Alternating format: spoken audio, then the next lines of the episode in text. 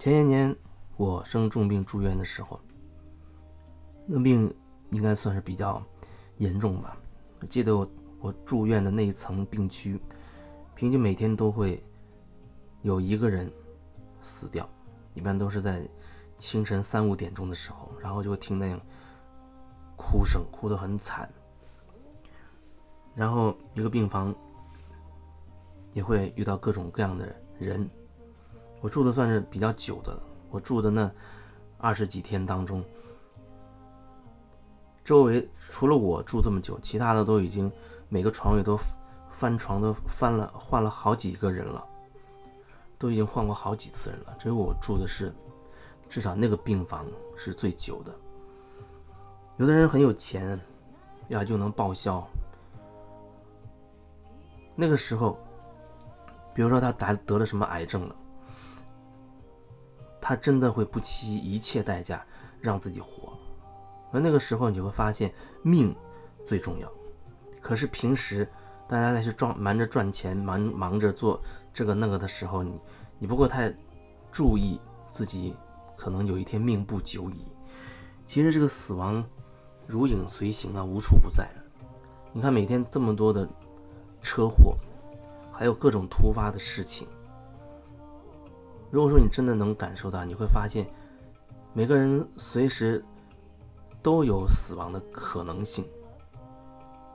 你不知道会突发一个什么东西把自己卷进去，真的是这样。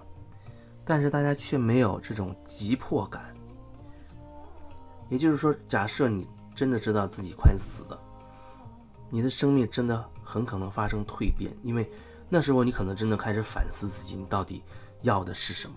你要做什么？也有人知道癌症之后，啊，卖掉所有的房产之类的东西，周游世界去了。哎，周游一圈，因为和大自然天天在一起，几个月之后，神奇般的就好了。然后他就深有感悟，真的深有感悟。人真的是把自己逼死的。是自己把自己带向死亡的，不是别人。你永远是有选择的。我住院的时候，很深刻感受到这一点。那时候我在想，我还有很多事情没有做，为什么要是我？我为什么这么惨？因为你的痛苦只有你体会得到。来看望你的那些领导也好，同事也好啊，不管他带着多高级的水果啊。或者说包多少现金的红包给你，他能真的让我不痛吗？他能真的知道躺在病床上的人是我吗？他能真的感受到我的一呼一吸之间那种撕心裂肺的痛是什么样的吗？没人可以真的体会到，可是每个人都在安慰你，都希望你能恢复健康。但是那时候领导让你。加班一次又一次的时候，他恐怕没有意识到，这样使用一个员工好像有点问题。当然，那不是我的责任。对我来说，我没有对自己负责任的，就是在我明明不想的时候，我却为了迎合而同意了，一次又一次。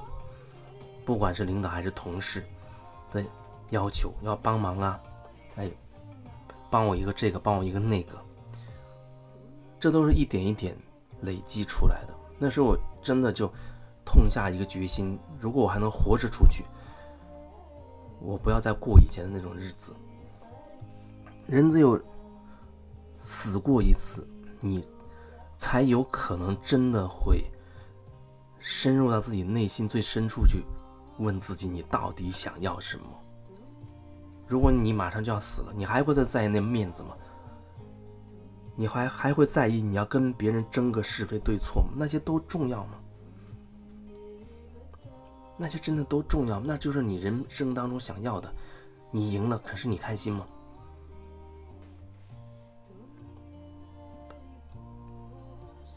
当你快死的时候，很多东西迎刃而解，真的会迎刃而解。当然，我也见到过一些有一些同事生病了，看起来很惨。啊，病的时候他也在讲，以后哎呦，要跟领导协商不再加班了，或者以后多锻炼身体，要注意饮食等等。可是出院之后没几天，又涛声依旧了，还是那种模式，人被模式牵引的那个力道也是非常的强大。可是你总是有可以选择的机会，你永远可以为自己做主。如果你真的可以足够觉察，起码你能意识到，此时此刻在你面前有两条路，一条就是跟随你内心真实的声音去做，就是你和你的内在。保持一致，归于你的中心去做。另一种，碍于面子啊，或者为了多挣钱啊，满足一些什么欲望，迎合谁谁谁，搞好什么关系啊，啊，害怕别人对你怎么怎么样，呃，怕被忽略，怎么怎么样，而去做的选择。凡是偏离你内心的选择，最终会把你带向很多灾难。各种痛苦，无论是内心深处的痛苦，还是外在的痛苦，我只是用生命告诉你这些。如果你把它当成理论的话，那你就把它当成理论吧。可是有一天，你一定会用你的经历去验证我那些话就是这样。当你每走一步，哪怕是一小步，靠近你自己，靠近你你的中心的时候。你都会很开心，因为你知道，你那虽然只是一小步，可是你真真切切是为自己而活，为自己而做的。你的一生没有多少时间，没有多少年，可能你小半辈子，甚至有人一半的生命都已经用在积累自己的情绪啊，让自己如何纠结啊，去报复谁，或者跟谁一直怄气。让自己悲痛欲绝等等，一直都消耗在这方面了。那你真的有为自己想过，你到底要什么样的生活吗？哪怕你为自己做一点点，走出那么一小步，你都真的会为自己喝彩。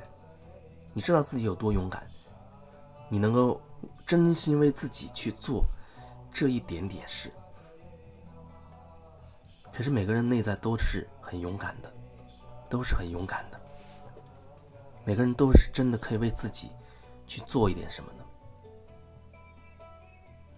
当然，这背后还有很多很多意识，需要我们不断觉察的过程当中去一点点突破。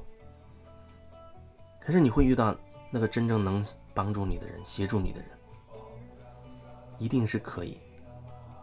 到最后，到你生命的最后一刻的时候，你真不会觉得。钱是重要的，你会花大把大把的钱，而为了让自己能活下去，不惜一切代价，哪怕全家去举债，你也会为了自己能活下去去花这些钱。有人会说，那岂不是显得钱很重要了？哦，就像那阵子有个朋友他得了癌症，他就特别后悔。他得癌症最深的感触是说，他之前没有买保险。可是我觉得，保险不是根源，它不保险。真正的保险，你买了那些保险，它恐怕真不保险。最保险的是，你真的可以调整好你自己的身心是平衡的，你真的可以让自己不再痛苦，选择痛苦，让自己纠结。怎么才能做到这一点？你就是要不断的去听你自己内心深处的声音呢。他怎么他怎么说？他希望你怎么做，这才是真正的爱自己，这才是真正的爱自己。我要说，这个过程中还会面临着很多意识，比如有人会说你太自私啊，怎么老自己自己自己啊？还会有。可是我要说，在那个过程当中，那经历很可能必不可少，因为你还没有足够看清自己所有的状态。但是那个当时你的感受对你来说是真的，你要尊重他。然后你才能看清深层还有什么束缚自己的东西，一点点让自己松下来，越来越自在。